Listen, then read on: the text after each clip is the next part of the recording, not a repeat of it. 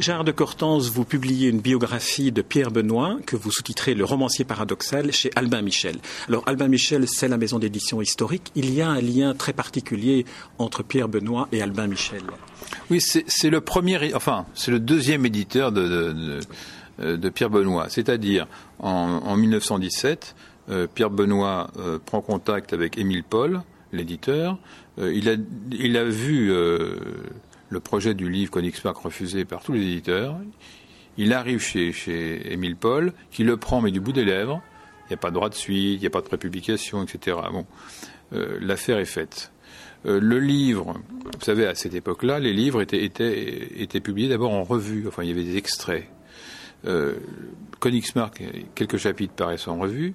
Euh, Albin Michel, qui a créé sa maison d'édition depuis peu, prend immédiatement contact avec, le jeune auteur, lui dit qu'il trouve le, cépage extraordinaire, il veut le publier. Euh, Pierre Benoît lui dit écoutez, c'est dommage, je viens de signer avec Emile Paul, mais le prochain, en revanche, euh, je peux vous en parler. Inutile, dit-il, euh, le prochain c'est pour moi. Et c'est comme ça que l'affaire se passe. Konigsmark et puis paraît. succès immédiat, évidemment, Emile Paul s'en mord les doigts. Euh, à partir de là, deuxième livre d'Atlantide, l'Atlantide publié chez Albin Michel six mois après Königsmark.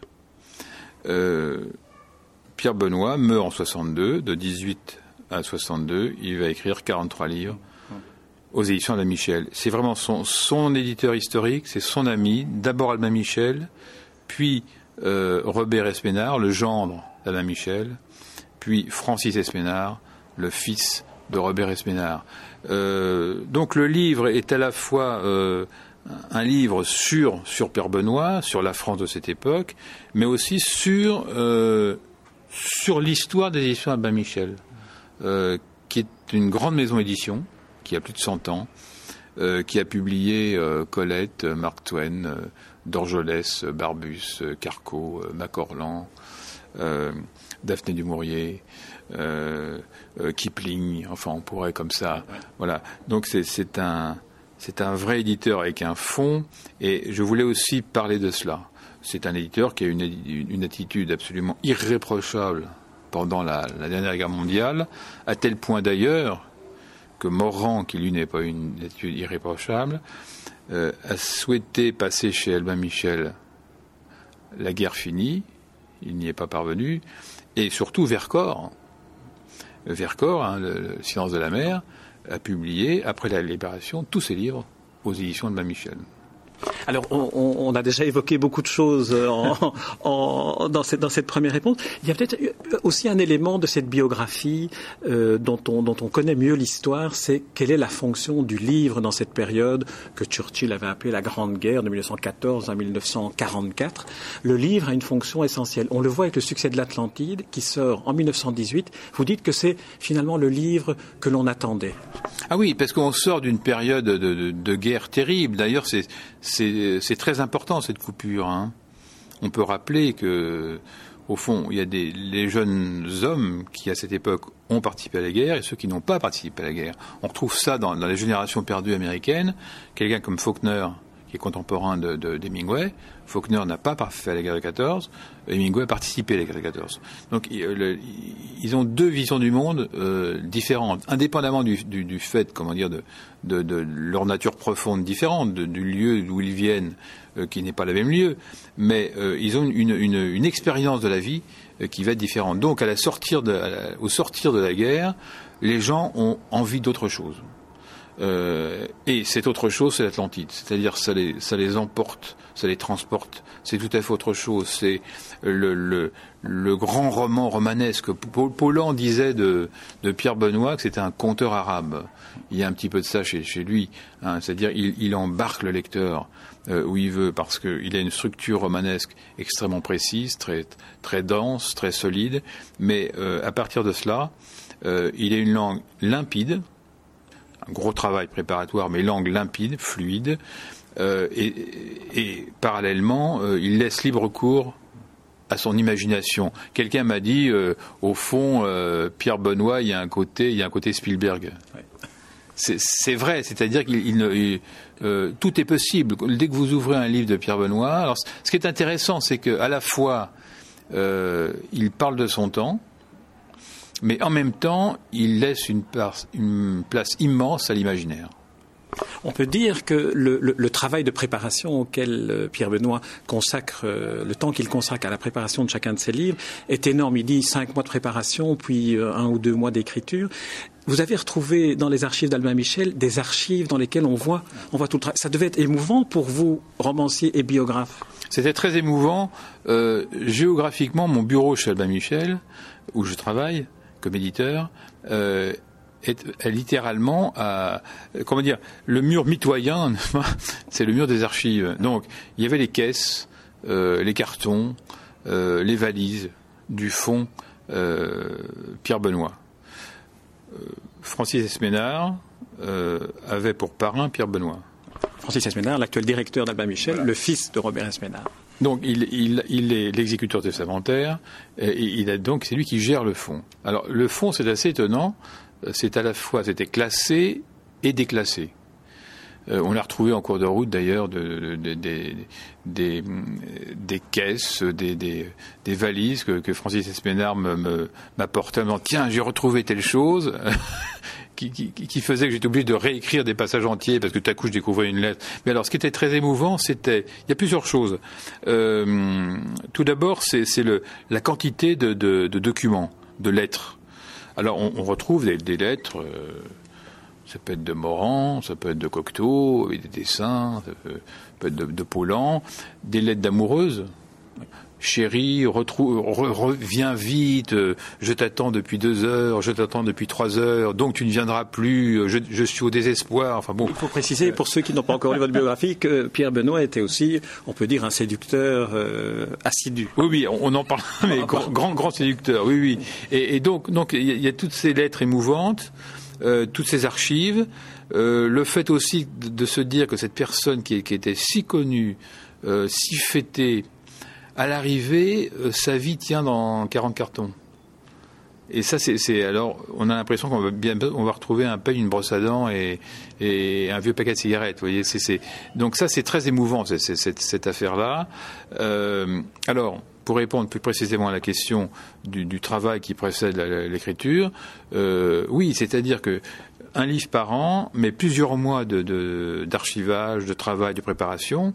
Et là, c'est tout à fait étonnant. C'est-à-dire qu'il était capable d'envoyer 25 lettres pour savoir avec précision le bateau qui relie Marseille à Hong Kong, euh, le tonnage, le nombre de cabines, la couleur des cabines, euh, qu'est-ce qu'on servait, euh, les uniformes, les équipages, les différents ponts, etc. les lectures très nombreuses. Le, travail préparatoire, c'est-à-dire un plan, pratiquement comme un, scénario. Alors tout ça écrit à la main, il n'y a pas d'ordinateur à l'époque, à la plume, au stylo plume, sur des petites feuilles quadrillées, euh, millimétrées comme ça, avec de la couleur. Euh, chaque personnage a une fiche euh, sur son passé, sur son futur, sa psychologie, ses, vêtements, sa réaction. Et on voit très bien qu'il y a cet énorme travail préparatoire. Hemingway dit l'écriture est une chose sérieuse.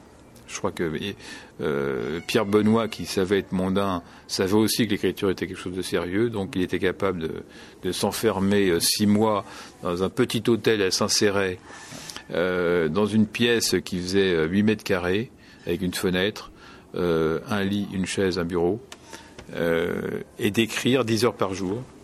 Il ne sortait de, de, cette chambre, de ce monastique, que pour aller discuter avec ses copains, aller boire un pastis, euh, aller manger parce que c'est un gastronome averti, aller à la petite librairie du village, euh, discuter, écouter ce qu'on racontait euh, sur la France profonde, sur la province. Et c'est ça aussi intéressant, ce côté paradoxal, c'est-à-dire c'est quelqu'un qui est capable de, décrire magnifiquement la lande, telle rue de Dax, euh, la mer euh, à Cibourg, euh, au Pays Basque, et qui est aussi capable d'ouvrir sa, littérature au monde entier. il va parler du Liban, il va parler de Jérusalem, il va parler du Japon, il va parler de l'Afrique. donc c'est quelqu'un qui, est vraiment partagé, et c'est ça qui rend son œuvre intéressante et très très moderne. C'est-à-dire qu'il est, il est à la fois, il parle de son petit coin de terre, hein, de son petit quartier, et l'univers vient dans ce petit quartier, et en même temps, quand il est au bout du monde, euh, quand il est au Japon ou en, Afrique, euh, il est capable de faire des petites références à son petit bout de, quartier, à, son petit bout de terre landaise. Et, c'est un va-et-vient, hein, une sorte de paradoxe, un, va-et-vient permanent dans sa vie et, dans son œuvre entre euh, la France et le monde. Vous relevez d'ailleurs que dans des romans qui se déroulent dans des très lointaines contrées, il parvient à glisser une petite allusion, soit dans la lecture d'un livre qui traîne sur une table de chevet, soit dans une allusion, une comparaison. Oui, il est capable de situer un, roman au Japon et tout à coup, les, deux protagonistes euh, euh, se mettent à parler de la Garonne.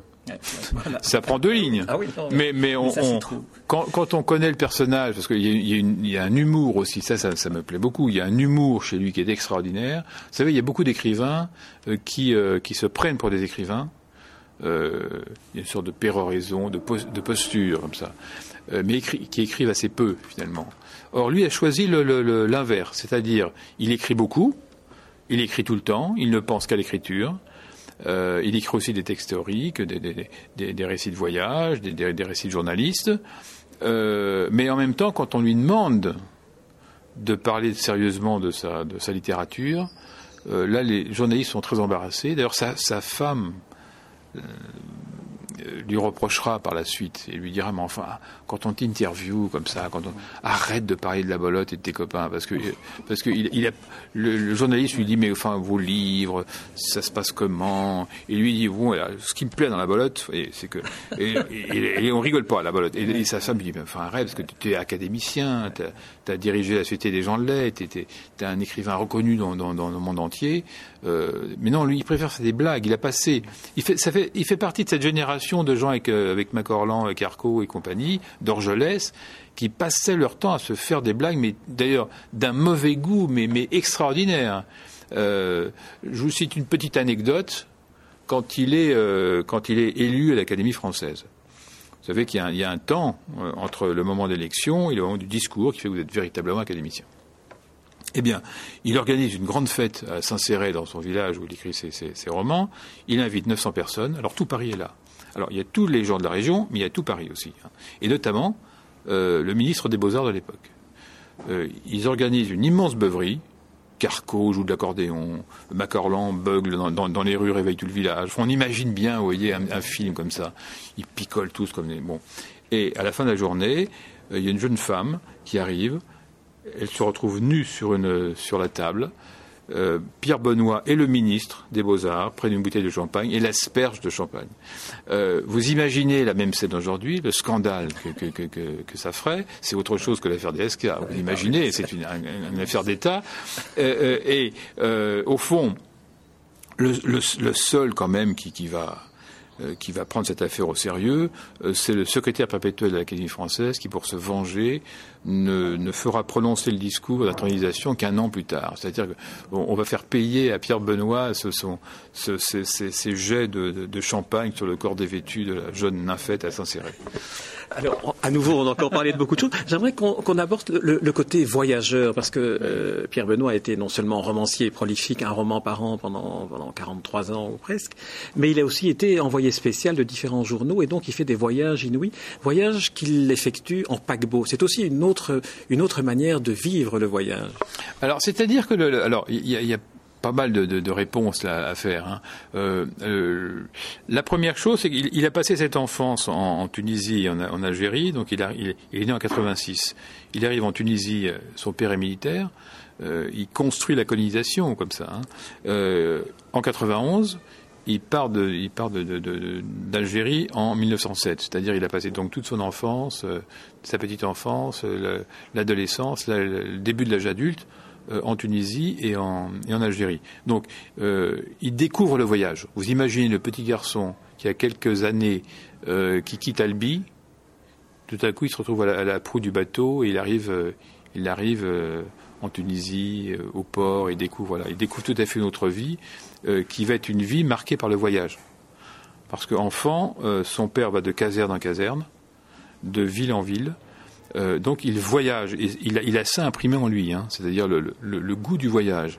Quand il revient en, France, à Montpellier puis, à Paris, il faut bien qu'il gagne sa vie, il, de, il devient petit fonctionnaire dans un ministère, euh, on sent bien que sa vie est ailleurs, qu'il a un goût d'ailleurs, ce, Pierre Benoît.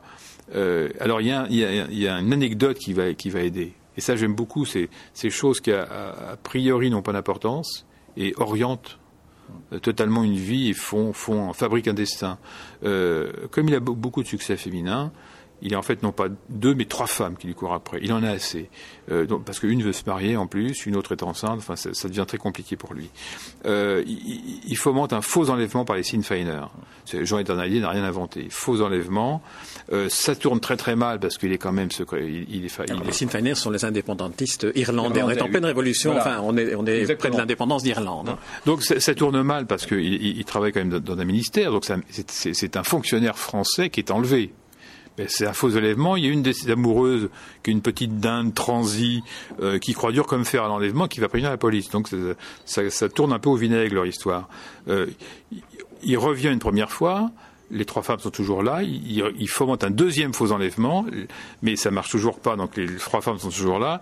Donc en désespoir de cause, il va trouver un de ses copains qui dirige le journal. Il lui dit trouve-moi quelque chose le, le, le, directeur de journal lui dit écoute, euh, il y a une chose, je ne sais pas si ça t'intéresse, l'Orient Express, la ligne vient d'être prolongée jusqu'à Istanbul. Tu le prends, donc le premier voyage, c'est pas en bateau, enfin, c'est par train. Non, oui, donc, euh, euh, il, il, il, va à Istanbul, oui. il couvre la guerre gréco-turque, il, il contre Mustafa Kemal. Mustafa Kemal, c'est quand même bon, au moment de la création de la, de la, de la République. Ah, oui. euh, il note tout ça, c'est extraordinaire. Et là, euh, il découvre une vie totalement différente. Il est plus, il est plus dans un ministère à Paris, euh, un gras de papier. Euh, alors, il découvre la Turquie, euh, la Grèce, euh, le Liban, la Palestine, la Syrie. Il rêve deux ans et demi.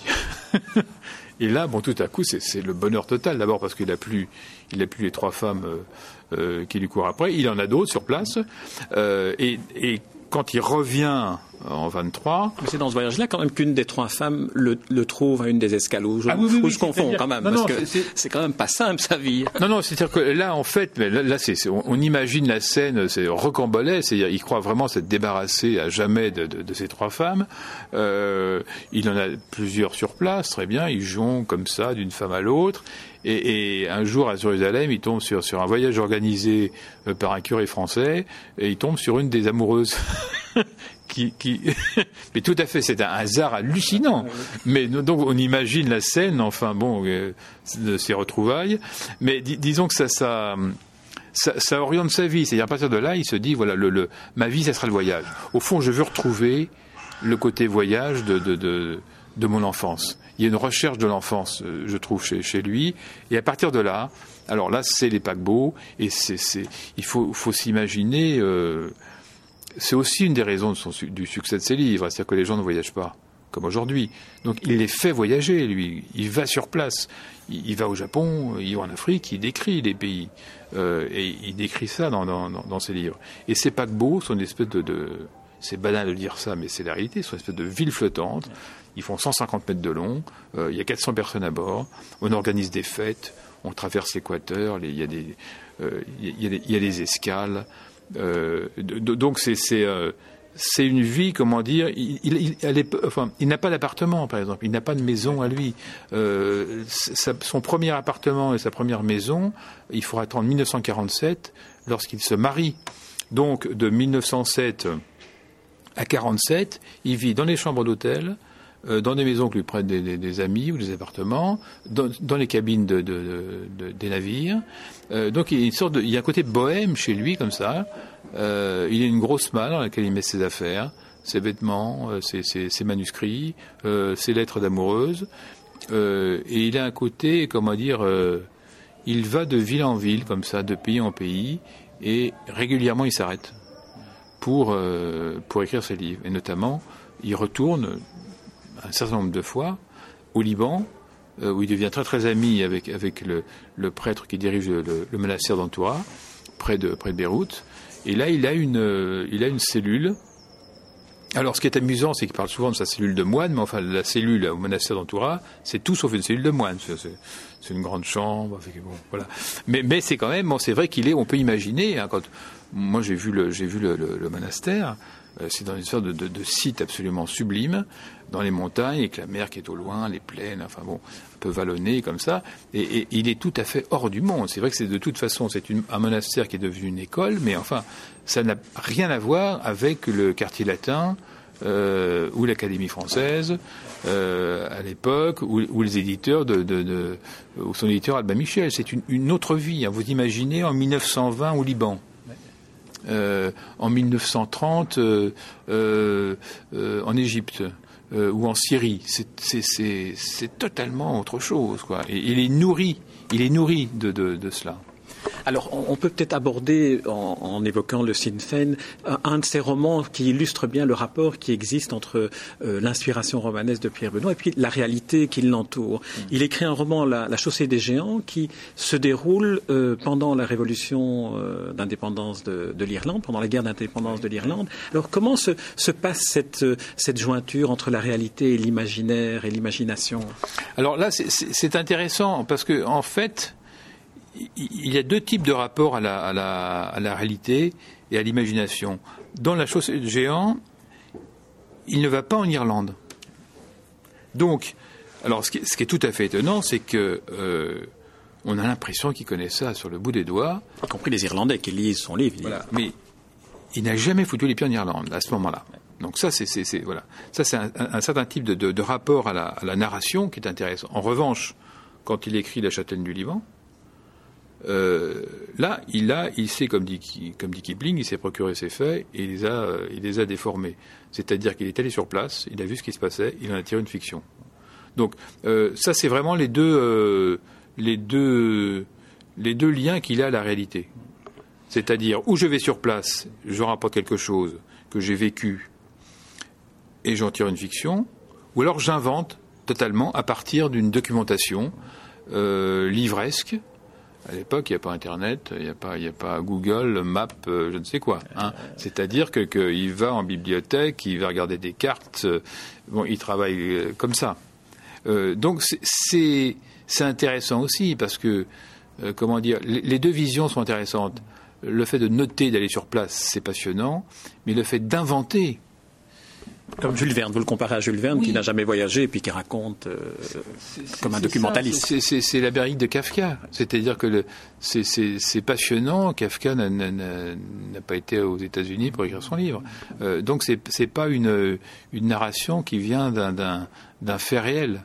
Euh, là, il, là, il est dans, la, dans, le, dans le vrai travail romanesque. Hein. Et, oui, oui. Alors il y a un troisième lien, mais là on va faire un petit saut dans le temps entre le romanesque et, l'imaginaire. Ce sont les deux ou trois romans euh, essentiellement autobiographiques qu'il écrit, dont le dernier, après la mort de, sa femme, où il raconte en quelque sorte son, une sorte d'autobiographie de, sa relation avec cette femme qu'il aimait énormément, dont il était très chagriné du décès. Alors en fait, euh, il, dit une chose assez intéressante. Il dit au fond, moi, je, déteste les confessions, le jeu, je ne me mets pas dans mes romans. Alors, je crois que je démontre assez, assez bien dans, cette biographie euh, que que c'est pas vrai. Ce n'est pas vrai. C'est-à-dire qu'il est à toutes les pages de ses romans, beaucoup plus qu'il ne le pense. Euh, on, va venir à, ce dernier livre, mais euh, par exemple dans Fabrice, euh, Fabrice, c'est la France sous la collaboration, c'est son histoire, en quelque sorte. Euh, qui se finit tragiquement, comme lui, comme son histoire s'est finie tragiquement, puisqu'il a été totalement brisé par, par, cette, par cette aventure.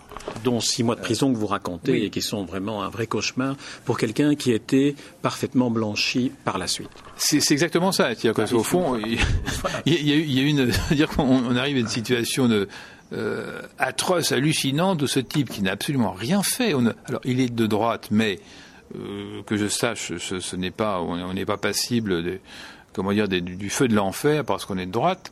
Euh, surtout dans les années 20. Je veux dire que, vous savez, euh, Barès, Maurras, euh, Blum l'a lu, a lu et, Barès et Maurras, euh, Charles de Gaulle aussi, et Pierre Benoît, et comme beaucoup de gens de sa génération, ont lu des auteurs qui, à cette époque, je parle pas d'après, hein, mais à cette époque, comment dire, étaient des, rebelles.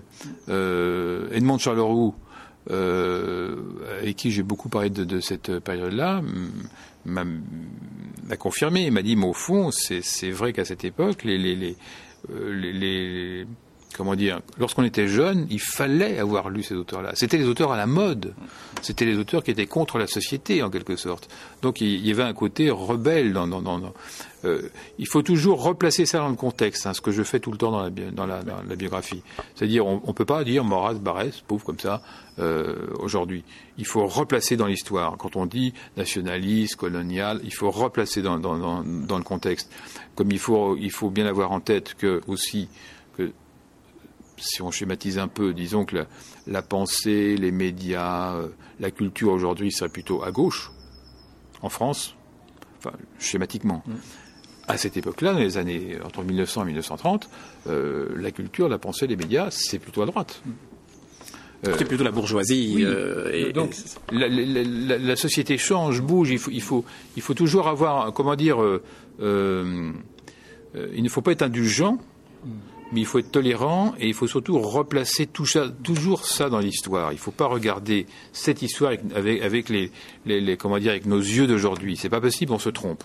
Et de même pour la période d'occupation pendant la deuxième guerre mondiale, d'occupation de la France, les accusations de collaboration ont fusé à la libération, souvent infondées, souvent excessives. Et dans le cas de, Pierre Benoît, elles étaient particulièrement infondées. Mais vous dites bien que chacun vivait aussi cette période-là avec euh, ses, moyens, avec sa perception des choses à l'époque. Ah oui, c'est-à-dire, d'ailleurs, il y, a, deux regards intéressants. Il y a celui de Sartre et de Beauvoir. Sartre, au fond, euh, lui, dit, c'est simple. Euh, il y avait les résistants d'un côté, les les collaborateurs de, l'autre. Euh, d'ailleurs, quand on voit le parcours de Sartre, on peut se poser des questions sur cette espèce d'intransigeance et de, coupure du monde en deux. C'est ce qu'il a fait jouer ses pièces pendant l'occupation. Oui, voilà, mais ça, on ne l'a jamais reproché. Voilà. Ça, on n'a jamais reproché, euh, c'est étrange. Euh, Simone de Beauvoir avait, avait une, bon, qui n'est pas non plus totalement nette dans l'histoire, mais elle avait un regard un, peu plus, un peu plus pertinent. Elle disait au fond, euh, on, faisait ce qu'on pouvait. Et je pense que, que, Pierre Benoît, comme d'autres, sans doute, comme la majorité des gens, ont fait ce qu'ils ont pu avec là où ils étaient. Euh, donc c'était une période compliquée, euh, difficile, et c'est très simple aujourd'hui. Alors c'est très très simple de replacer les gens dans des casiers, d'expliquer, ainsi de suite, et de voilà. Euh, j'ai refusé ça parce que je trouve que c'est. On fait une analyse historique qui est fausse. Donc il faut, il faut, il faut replacer toujours dans, dans, dans, le contexte, voir ce qui a été fait, ce qui n'a pas été fait. Euh, Benoît, à mes yeux, je crois que je le prouve, sur 120 pages, n'a rien fait. Mais il a payé très cher tout ça.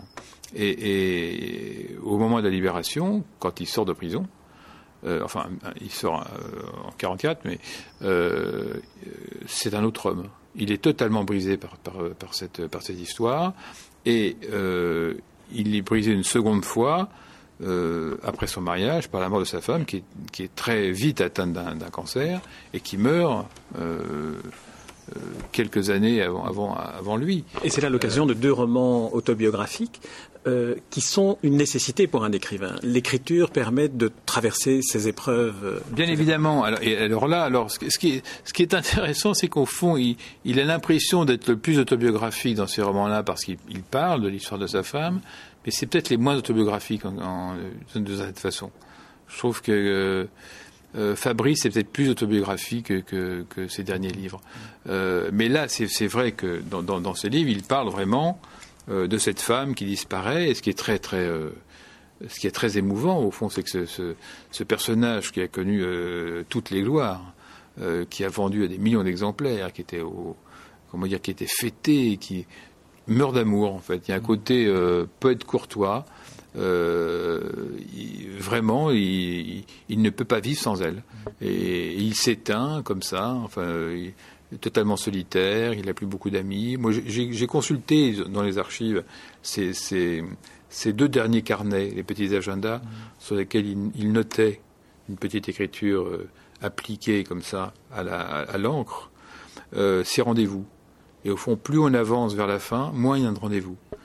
Il va à la messe euh, il va au cimetière, parce que le cimetière, il va rendre visite à sa femme, et puis il ne peut plus bouger, enfin, il ne peut plus monter euh, au cimetière. Alors il se fait accompagner en voiture, et puis il n'y va plus du tout. Euh, il voit quelques amis, il voit Francis Esménard, l'éditeur. Son neveu. Son, son filleul. Son filleul. Il y, a, il y a un lien très, très, très proche, proximité. Euh, Francis Esménard lui écrivait en disant très cher et bien aimé parrain. Il y a une affection très, très grande entre, entre, entre eux. Oui, oui. Alors, et ce qui, est, ce qui est émouvant, c'est que souvent, euh, on dit au fond, il n'aimait pas les enfants. Euh, lui-même prête le flanc un peu à ça, puisqu'il dit, à longueur d'interviews, de, de textes, il explique qu'il n'aime pas les enfants. Vrai ou faux Moi, j'ai quelques, quelques renseignements que je dis d'ailleurs dans, dans, la, dans la biographie. J'ai longuement parlé de, de cette époque avec Benoît de Groult. Il se trouve que la, que la, que la mère de Benoît de Groult recevait Pierre Benoît chez elle. Et euh, Benoît de Groult m'a raconté l'anecdote suivante. Euh, elle était avec sa sœur. Euh, il y a tous ces écrivains connus, reconnus, qui viennent dans des cocktails préparé par, sa mère, chez elle, dans les soirées. Et elle me, dit, au fond, la seule personne qui s'intéressait à nous, c'était Pierre Benoît. Il nous prenait sur ses genoux, il nous disait alors, mademoiselle, qu'est-ce que vous lisez? Et alors elle disait, euh, je lis, Madame de Sévigné, euh, je lis La Comtesse de Ségur. Ah, La Comtesse de Ségur, disait-il. Et il, il récitait par cœur un chapitre entier. Et alors Benoît de Comte me dit, mais vous savez, à l'époque, on se disait, mais alors si le grand écrivain Pierre Benoît s'intéresse à nous, s'intéresse à ce qu'on lit, donc on n'est pas des idiotes. Et, ce qu'on lit, c'est euh, important. Donc, euh, euh, autre anecdote, John Simon, qui est le fils de Simon, quand, la femme de, Pierre Benoît est allée à Lausanne pour faire soigner, enfin, les derniers jours de, sa vie, elle est, morte sur la route entre Lausanne et, Paris, dans l'ambulance, qu'il a ramenée en France. il, était très ami de, de, Simon. Hein qui lui a écrit plusieurs lettres que, que vous citez pour l'encourager après la mort de sa femme à continuer à écrire. C'est lui finalement qui lui donne ce, cette recommandation-là. C'était c'est très beau d'ailleurs l'amitié Simon euh, Simon euh, Benoît et, et euh, donc il, euh, après avoir rendu visite à sa femme il allait dîner chez chez Simon. Il y avait donc John le fils et Marie-Jo la fille et, et Marie-Jo et Benoît tous les soirs inventait une petite histoire du lapin serpolet qu'il racontait à, à, Marie-Jo. Et donc on, voit mal cet, homme qui soi-disant n'aime pas les enfants pendant plusieurs semaines alors que sa femme est en train de mourir dans la clinique à quelques, kilomètres de là, raconter tous les soirs à cette petite fille une, aventure nouvelle du petit lapin serpolet. Et euh, dernière chose, euh, euh, Francis Esménard, donc filleul, euh, quand on voit les, lettres, les liens entre les deux, euh, il y avait un, amour, enfin, entre eux qui, était très très émouvant. Enfin, les, euh, euh Benoît, enfin, euh, comment dire, Francis Esménard était le, dernier, un des derniers à voir Benoît vivant.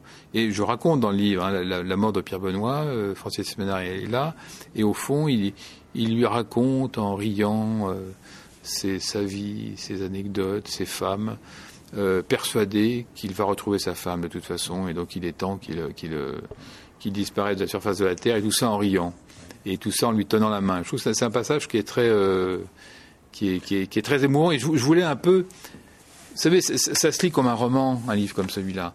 Euh, il y a tellement de biographies qui sont ennuyeuses. Il y a beaucoup de documents dedans, hein. mais je trouve qu'il faut à la fois s'appuyer il y a un vrai travail universitaire de chercheurs. Mais en même temps, il faut rendre la biographie accessible. Il faut qu'on puisse lire la biographie comme un roman. Donc, on peut estimer que la fin, par exemple, est trop longue, mais je ne crois pas, parce qu'il faut. Elle rappelle le côté facétieux du personnage que, que vous évoquez au début, quand il, est, il fait des blagues dans, dans, son, dans son, ministère. Donc il faut, il, faut, euh, il faut monter ça comme une sorte de film. Hein. C'est-à-dire que euh, le début, c'est très lent, c'est sur, c'est sur Albi, la France en 1886, Albi en 1886, comment ça se passait, la mère qui accouche, comment ça se passait un accouchement. Il faut raconter tout ça. On, a totalement oublié, par exemple, qu'en 86, la, majorité des accouchements euh, se terminaient très mal. Donc, euh, Pierre Benoît naît, c'est extraordinaire. la mère est vivante, l'enfant est vivant, il n'y a pas de séquelles, il n'y a pas de problème. Euh, c'est un événement extraordinaire. Donc tout ça, il faut, toujours replacer. Et, la fin, donc cette, cette, fin de vie, avec cette femme qui est morte, il est tout seul, il faut décrire les lieux, il faut décrire les cafés, les parties de bolotte, le, paysage qu'il voyait, euh, la mer au loin, les couchers de soleil. C'est très, très c'est essentiel. D'ailleurs, en tant que en tant que biographe, parce qu'on on, on, va devoir s'approcher de la fin de cet entretien, mais on vous écouterait pendant des heures selon la formule consacrée. Mais d'ailleurs, en tant que biographe, vous prenez à certains moments le, le, la position du narrateur. Vous dites le jeu. Je pense d'ailleurs que c'est vrai ceci. Je pense qu'il faut donner tort à cette appréciation-là. Quelle a été que vous a apporté à vous en tant que romancier et en tant que biographe d'écrire cette biographie Est-ce que ça a changé votre perception de l'écriture romanesque? Est-ce que ça a changé votre vision du, personnage de Pierre Benoît? Euh, bah, Ça a précisé ma vision. Hein. C'est-à-dire que euh, quand, on, lit les romans d'un écrivain, euh, on, a une vision d'écrivain ou de son œuvre. Quand on se plonge dans, sa biographie, on a une autre vision. Euh, mais ça, c'est presque un, une théorie littéraire chez moi j'ai toujours pensé, vous savez, je, je, dirige une collection chez, euh, chez Gallimard qui s'appelle Folio Biographie. Euh, j'ai beaucoup écrit sur ma famille, j'ai appelé ça des romans généalogiques. Donc il y a une cohérence dans tout ça. C'est-à-dire, je pense que la, la, la, biographie joue un rôle essentiel dans la constitution d'une œuvre. Vous avez aussi écrit euh, des livres consacrés à Paul Auster, à Hemingway. Donc, vous abordez l'écrivain sous oui. différentes facettes. C'est-à-dire que le, le, le, euh, la biographie ne remplace pas, ne remplace pas l'œuvre, c'est évident. Euh, L'essentiel, c'est sans doute l'œuvre. Mais moi, je trouve que pour, une, pour avoir une connaissance, enfin, une bonne connaissance de l'œuvre, il faut toujours passer par la biographie. Euh, c'est la biographie n'est jamais innocente. Ça donne toujours des clés. Euh, la biographie de Céline donne des clés sur l'œuvre de Céline. La biographie de Malraux donne des clés sur l'œuvre de, de, de, Malraux. La biographie de Pierre Benoît donne des clés sur l'œuvre de Pierre Benoît. Donc, euh, la première chose, c'est que j'ai eu un plaisir fou à relire, déjà. Euh, et à fouiller dans les archives. Et à fouiller. Non mais alors là, là, c'est comment dire ça, c'est presque un plaisir physique, quoi, d'ouvrir les cartons, de, de, de, on a les mains un peu sales, il y a de la poussière. Vous n'avez jamais envisagé de publier un des livres euh, sous forme de facsimilé des notes préparatoires Non, parce que alors là, c'est euh, comment dire les notes. J'ai euh, il y a 14 chapitres, je crois, ou 16, je me souviens plus de la biographie. Euh, je dois avoir 16 chemises qui, qui, qui font chacune 300-400 pages. Donc c'est parce que y a, je, je, classe comme ça au fur et à mesure. Et, et ça, c'est une merveille, c'est-à-dire d'avoir accès aux lettres, de décrypter les lettres, de rester un quart d'heure sur un mot.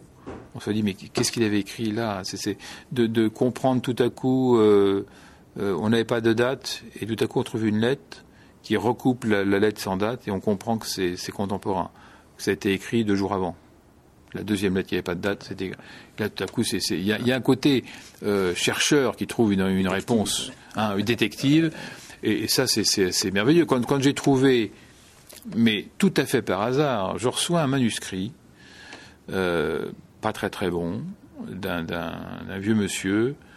Euh, je suis poli, je, lui téléphone, je lui explique. Il m'a dit, vous savez, je, je, je connais bien Père Benoît, je l'ai croisé, j'en ai même parlé dans un de mes livres. Je c'est de quoi me parlez-vous? Dit oui, oui, euh, j'étais maquisard dans le Périgord à 16 ans. Et ce vieux monsieur, donc on se rend compte, il me donne son livre. Et c'est là, tout à coup, c'est une perle, c'est-à-dire que c'est, on n'avait jamais vu ça avant. Euh, ça, fait 50 ans qu'il est mort et personne n'avait jamais parlé de ça. Euh, on découvre, je découvre qu'il était, euh, qu'il, qu'il fait partie du maquis et que ce, ce vieux monsieur l'a croisé, l'a rencontré, m'a rencontré comment comment le maquis, c'est celui de la Seconde Guerre mondiale pour bien préciser les oui. choses pour ceux qui émettent encore voilà. des doutes sur euh, voilà. l'activité de Pierre Benoît. Et, et, donc ce, ce, ce monsieur m'explique me, mais oui oui voilà un soir c'est passé comme ça, il est venu par tel traîneau, il s'appelait Noël et je, moi je, je savais pas qui c'était et je, je, suis presque passé pour un imbécile parce qu'au bout d'un moment il me dit qu'il est Pierre Benoît, qu'il est, qu est, écrivain et Pierre Benoît bon il écrit quoi c'est qui? Et ah oui j'ai écrit euh, 45 romans enfin enfin pas 40, mais enfin à l'époque une bonne vingtaine. Je suis très connu, donc et, ce vieux monsieur me raconte tout ça. Il me dit, vous savez, les, euh, je lui dis, mais c'est vrai, oui, oui, il n'y a aucun doute. Regardez, elle est à telle gendarmerie, à tel endroit, à Tivier, dans le Périgord. Euh, il est mentionné, tout ça je mentionne dans la, biographie. Euh, la gendarmerie était attaquée, Noël, donc Pierre Benoît était là en faction de la gendarmerie avec c'est tout à coup, on, allait voler des, euh, des, poulets dans, la région pour nourrir les maquisards, on les attachait avec des cordes aux, arbres, et quand tout à coup on était réveillé en pleine nuit parce que les Allemands arrivaient, on se cassait tous la figure parce qu'on se prenait les pieds dans les, dans les, dans les fils qui, qui maintenaient les poulets. Enfin, je veux dire, tout ça, tout à coup, ça vous donne un regard tout à fait nouveau sur le personnage. Ce que vous dites, vous imaginez Pierre Benoît à l'époque, écrivain connu, réputé, ainsi de suite, dans le maquis, euh, tout à coup avec les Allemands qui débarquent et il se prend les pieds dans les fils des, poulets. Euh, euh, donc, voilà, il y, a une image totalement différente de l'homme et de l'œuvre, parce qu'on on, dit que toutes ces choses-là, on nourrit l'œuvre. Et, donc ça vous donne une, image différente et, plus je me suis senti assez proche du personnage en fait, c'est-à-dire que à l'arrivée, euh, il est terriblement sympathique. Il est terriblement sympathique et, on l'aime beaucoup. C'est-à-dire qu'on a envie de, lire et de relire. Et, vraiment, moi, je, n'ai pas été déçu une seconde. J'ai relu tout. J'ai relu tout, y compris ses lettres inédites. Euh, et c'est une merveille. Il y, a une beauté d'écriture. Et ce qui, ce qui, me plaît beaucoup, et ça sera peut-être le mot, le mot de la fin, euh, on l'a souvent comparé à Morand, je trouve que c'est une, une ânerie. Morand était quelqu'un d'abord d'antisémite, ça bon, euh, ce qui n'est pas anecdotique, ce que n'était pas euh, Benoît. Morand était cynique, méchant, superficiel, n'aimait pas l'humanité. Benoît est tout le contraire. Il aime les gens, il aime les hommes, il aime la vie. il est bon, il est fondamentalement bon, il est humain, et ça, ça, ça, ça comment dire, ça transparaît dans son œuvre. Et, ça, ça me le rend euh, à jamais proche. Gérard de Canton, on va terminer sur, ce, mot de la fin et sur ce mot de, merveilleux par lequel vous, vous qualifiez euh, Pierre Benoît, le romancier paradoxal. Tel est le titre de la biographie passionnante qui se lit comme un roman que vous lui consacrez chez Albin Michel et qui donne envie de relire les ouvrages de, de Pierre Benoît qui commencent à être republiés euh, chez Albin Michel et en livre de poche. Absolument. Merci Gérard de Cortance pour cet entretien et puis pour cette biographie dont je ne saurais trop recommander la lecture, toutes affaires cessantes. Merci Gérard de Cortance.